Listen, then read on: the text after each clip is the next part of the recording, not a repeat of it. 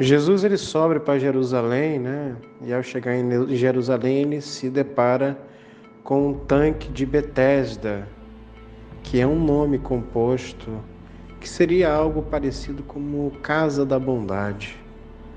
Ali tem um homem sentado no chão, paralítico, como milhares que nós conhecemos hoje.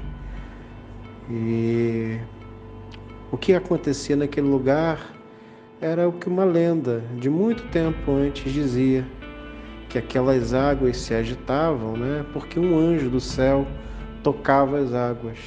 E tinha a lenda ali, né, que a pessoa que fosse jogada naquela água, é, logo em seguida a agitação do anjo ainda pegava lá o reverberar do poder do anjo e poderia sair curado daquele lugar. O que ninguém sabe é que essa casa da bondade, o tanque de Betesda, também era um ambiente de comércio de muitos homens que ficavam responsáveis por pegar esses sujeitos, as pessoas adoentadas, e colocar naquela água após o agitar dos anjos ou do anjo. E ali vivia-se é, vários, abre aspas, benfeitores que assim o faziam. Mas esse homem em que o texto se refere, ele não tinha ninguém, ele era paralítico, ele não tinha ninguém que o colocasse lá. Provavelmente por ter gasto todo o seu dinheiro já nessa questão, provavelmente por já não ter dinheiro. Então, aquela que era casa da bondade virou um depositório de salteadores, de ladrões, de homens perversos. De modo que Jesus chega naquele lugar.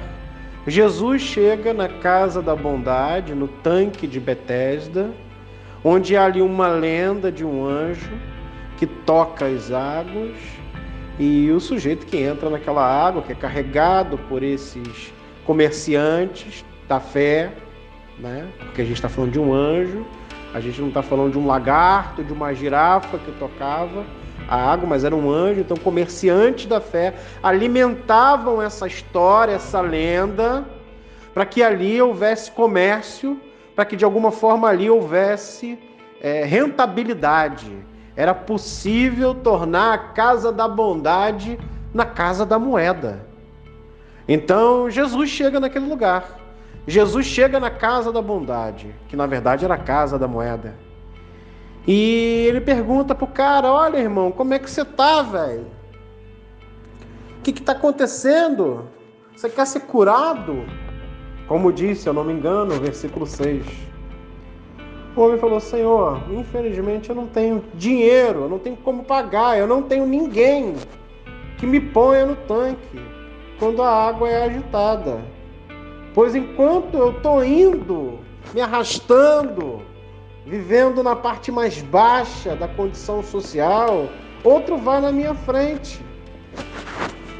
Jesus ele não se preocupa em desconstruir a mística do tanque de Betesda, dizendo, querido, não tem anjo nenhum, provavelmente são as bolhas de água, questão de águas sulfurosas, enfim, Jesus não para para explicar. Jesus ele dá uma ordenança, ele não pergunta mais nada. Ele diz: levanta, apanha o teu leito e anda, e vai. Imediatamente, como o texto diz, o homem é curado. E o problema daqueles religiosos ali, como a gente vai acompanhar, era porque Jesus fez isso num sábado. O religioso, que é operador da casa da moeda, ele não tem preocupação nenhuma com o estado de degradação do ser humano. A preocupação dele é porque que ele está carregando o leito, enquanto a lei dizia que não podia se carregar nada maior do que uma azeitona no bolso no dia de sábado.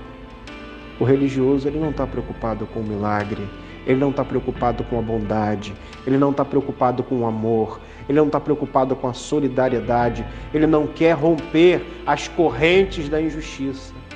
O religioso só quer a manutenção da lei, só quer letra por letra, texto por texto. Mas não sabia ele que quando o texto não deu conta da vida, na plenitude do tempo, veio Jesus, que entra nessas, abre aspas, casa da bondade, lugar com uma fachada de bondade, de, de cuidado, mas que se torna em algum momento casa da moeda, não quer desmistificar, não quer desqualificar, não quer teologizar, ele resolve e pronto. Porque, como diz o meu amigo Carlos, o que resolve é resolver. Tamo junto.